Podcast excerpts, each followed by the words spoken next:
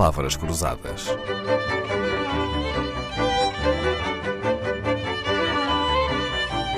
Porque quase tudo é uma questão de semântica.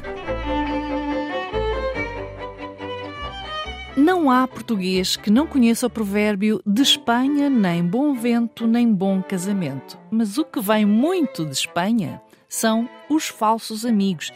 Não falo de amizade, mas de equívocos linguísticos, aquelas palavras que parecem querer dizer uma coisa e que afinal dizem outra. Os portugueses têm fama de conseguir falar qualquer língua e de imitar bem os sotaques, já os espanhóis veem-se gregos para disfarçar a musiquinha natural com que falam castelhano.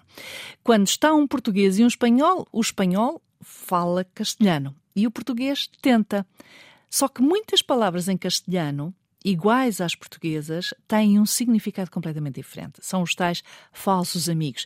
E quem é que nós chamamos hoje para nos esclarecer sobre isto? Um alemão, Thomas Fischer.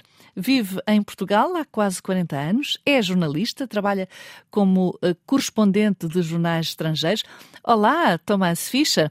Nós já nos conhecemos há muitos anos e sempre falámos em português. Como é que um alemão que viveu em Inglaterra até aos 12 anos, como tu, aprendeu português? Eu uh, aprendi o uh, francês na escola e um, ehm, nas minhas primeiras visitas a Portugal, francês foi a língua mais falada em Portugal. Aliás, fiquei surpreendida com fiquei surpreendido eh, com a facilidade de falar em francês neste país com tanto tanto, tanto analfabetismo na altura ainda, decidi que quero aprender português. Aprendi português sem, eh, sem, sem, sem aulas. Eh, sozinho? Casa, sozinho? Sozinho, sim.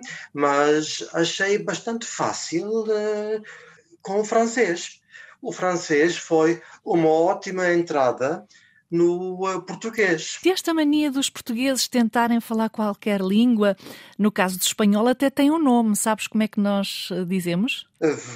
No caso espanhol é o portunhol, o portunhol. é? Portanto, o espanhol fala a sua língua e uh, o português fala assim uma coisa intermédia. Fala portunhol. Hoje vamos falar dos falsos amigos. Qual é o teu equívoco favorito entre duas palavras homógrafas, aquelas que têm a mesma grafia, mas significados diferentes? entre o português e o espanhol? Hum, é complicado escolher. Eu fiz uma longa lista e amigos e amigas contribuíram.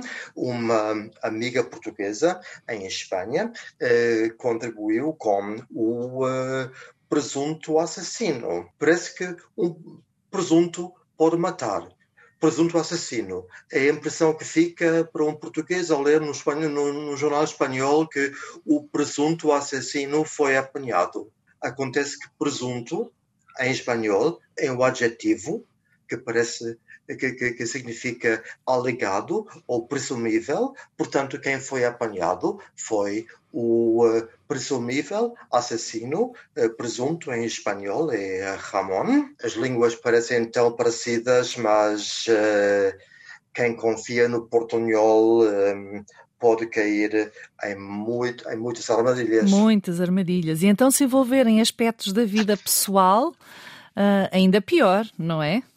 Mais confrangedor, pode ser. Uh, há imensos exemplos.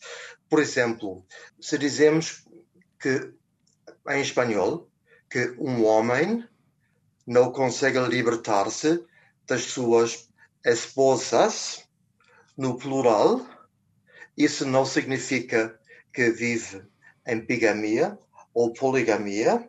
Em espanhol, esposas pode significar algemas.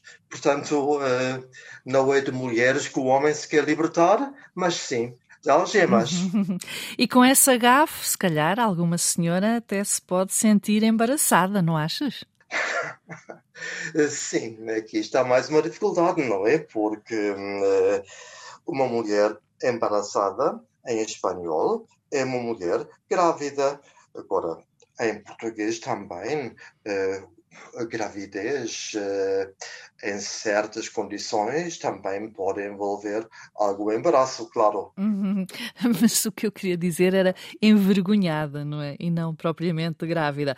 Thomas, o melhor é ficarmos por aqui. Achas que há mais uh, falsos amigos entre o português e o espanhol? Hum.